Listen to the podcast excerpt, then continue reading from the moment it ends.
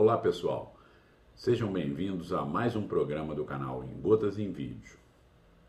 Hoje nós vamos falar sobre indicadores. Já repararam que a área de RH às vezes parece um pouco separada do resto da organização? Muitas vezes a empresa está correndo atrás de objetivos que estão sendo controlados por indicadores, mas não percebem que o RH pode ajudar e muito à melhoria desses indicadores e ao alcance desses objetivos. Os dois pontos fundamentais são, primeiro, o relacionamento entre os indicadores de negócio e os indicadores de gestão de pessoas. E o segundo ponto é conhecer um pouco mais quais são os indicadores que a área de RH possui para poder controlar o alcance de seus objetivos. Como sempre, o programa gera uma pergunta e a pergunta de hoje é: qual a relação dos indicadores organizacionais com os indicadores de gestão de pessoas? Vamos descobrir isso nos próximos 10 minutos? Bom programa! Para responder à pergunta do nosso programa de hoje, qual a relação entre os indicadores organizacionais e o de gestão de pessoas, é preciso primeiro entender que em algumas organizações a área de RH não tem muita participação nas estratégias empresariais. Ela é acionada apenas como um instrumento para recrutar um profissional, treiná-lo e fazer o acompanhamento de sua vida na empresa e, eventualmente, desligá-lo da companhia.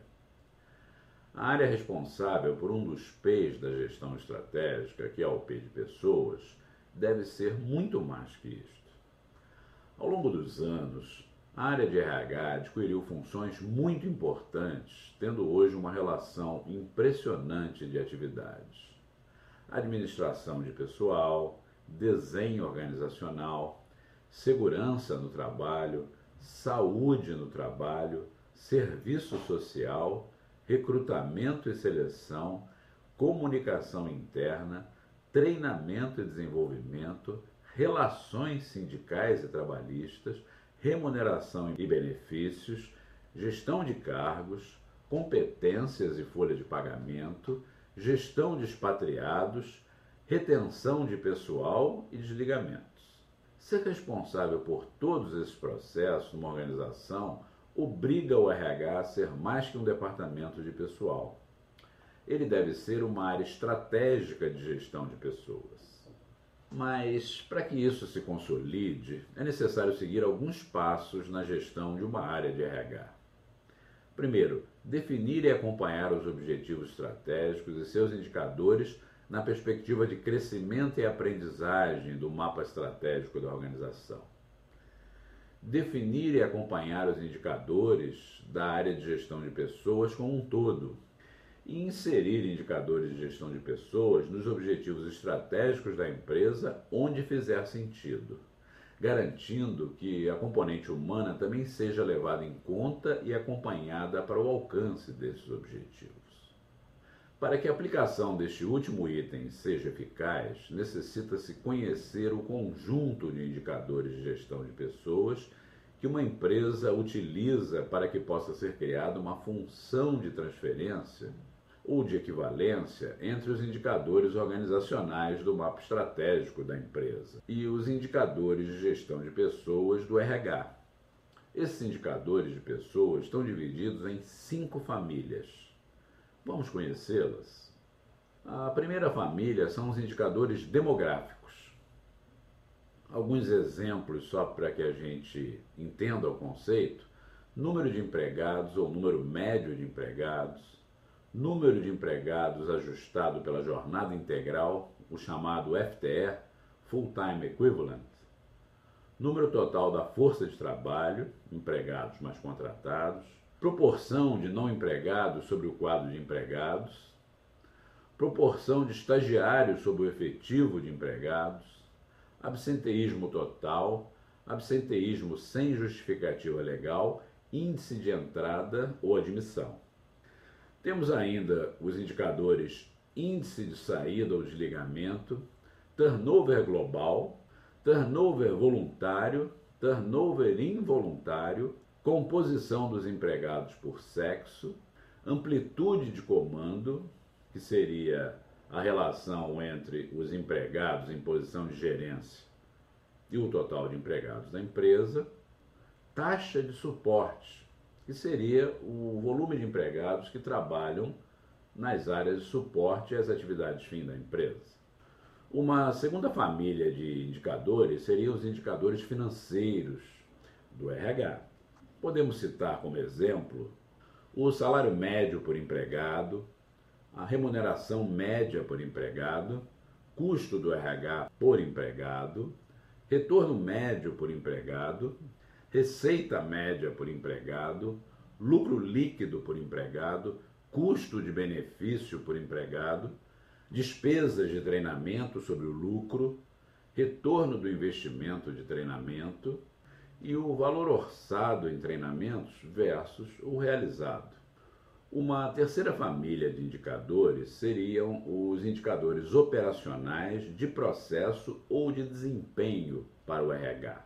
Podemos citar como exemplos o tempo médio de preenchimento de vagas, índice de preenchimento de vagas no prazo, índice de adequação do empregado à vaga, número de empregados que atendem ou excedem as expectativas da área que solicitou o recrutamento, após uma avaliação dentro dos 90 dias, número de vagas preenchidas, índice de retenção de empregados, índice de utilização do plano de sucessão para preenchimento de vagas, índice de empregados de alta performance, índice de empregados de alto potencial, satisfação dos clientes com o atendimento prestado pelo RH. Ainda dentro desses indicadores operacionais de processo ou de desempenho para o RH, também podemos citar o percentual de remuneração variável sobre os salários, percentual das horas extras sobre o total de salários, horas de treinamento por empregado, índice de empregados em programas de treinamento e desenvolvimento, índice de efetividade de um treinamento, número médio mensal de empregados usuários do plano de saúde, número de concessões de aumentos espontâneos, crescimento médio dos salários, crescimento médio dos salários por aumentos compulsórios e crescimento médio dos salários por aumentos espontâneos. Uma quarta família de indicadores seria os de clima organizacional. Podemos citar como exemplo o grau de satisfação com os pares, o grau de satisfação com seus superiores, o grau de satisfação com as políticas e práticas de RH, grau de satisfação com a própria organização, a existência de processos corporativos, em especial os de treinamento e desenvolvimento, a motivação dos funcionários, a credibilidade e confiança da empresa, o orgulho em trabalhar na organização e o grau de camaradagem entre as diversas áreas da companhia. E, por fim, o último conjunto de indicadores são chamados indicadores do balanço social e da responsabilidade social. Podemos citar como exemplos o número de empregados em trabalho voluntário, o número de entidades assistidas, número de pessoas beneficiadas, investimentos em projetos sociais, número de crianças assistidas em projetos sociais, número de empregados que abandonaram o hábito de fumar, redução do número de acidentes de trabalho, dias perdidos em afastamentos em acidentes de trabalho, investimentos em segurança, saúde e meio ambiente, e número de empregados do sexo feminino, além do número de dependentes dos empregados.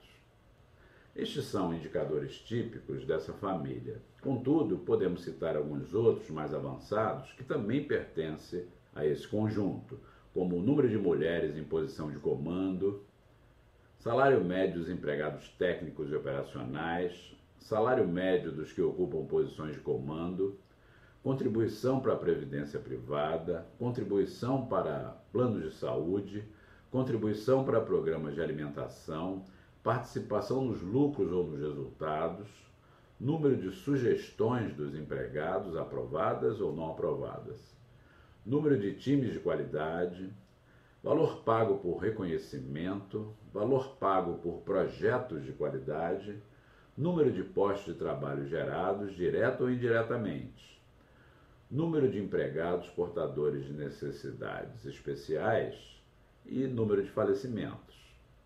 O conhecimento desse conjunto de indicadores será importante para que, de posse dos indicadores do mapa estratégico da organização e conhecendo esses indicadores de gestão de pessoas, é possível, com um pouco de bom senso e experiência, determinar que metas perseguir e que indicadores acompanhar no RH, visando contribuir para a melhoria dos indicadores organizacionais e o consequente atingimento dos objetivos da empresa.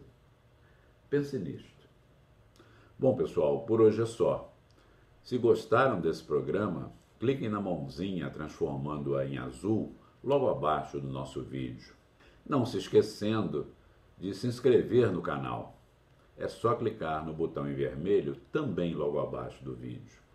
Espero você no nosso próximo programa. Até lá!